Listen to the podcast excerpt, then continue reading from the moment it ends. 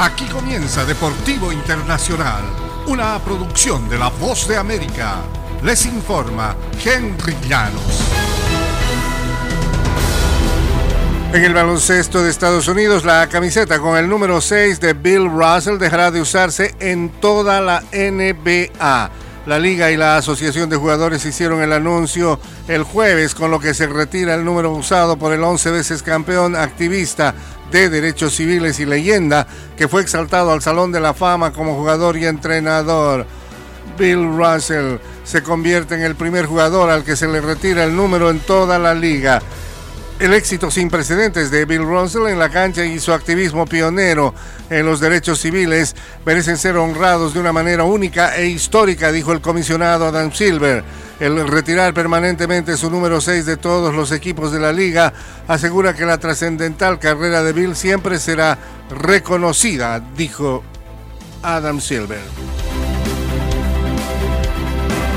En el fútbol internacional, el Real Madrid abre la temporada de la Liga Española pletórico de confianza de que podrá seguir instalado en el trono pese a la desmesurada inversión del Barcelona para reforzar su plantel. Los azulgranas serán locales ante el Rayo Vallecano el sábado un día antes que el Madrid visite al recién ascendido Almería en la primera fecha del campeonato.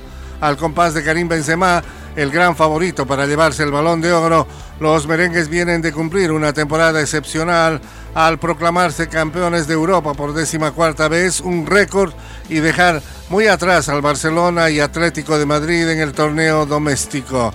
Prácticamente con el mismo elenco, el técnico italiano Carlo Ancelotti no oculta sus aspiraciones de acaparar todos los títulos en juego. Con otro despliegue de solvencia, el Madrid despachó el miércoles 2-0 al Eintracht de Frankfurt gracias a goles de Benzema y David Alaba.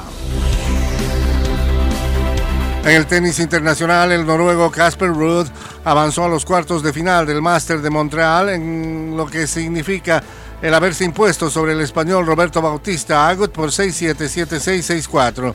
Ruud es el mayor preclasificado que sigue en carrera después de que el miércoles deparó la eliminación para el ruso Daniil Medvedev, el español Carlos Alcaraz y el griego Stefanos Tsitsipas.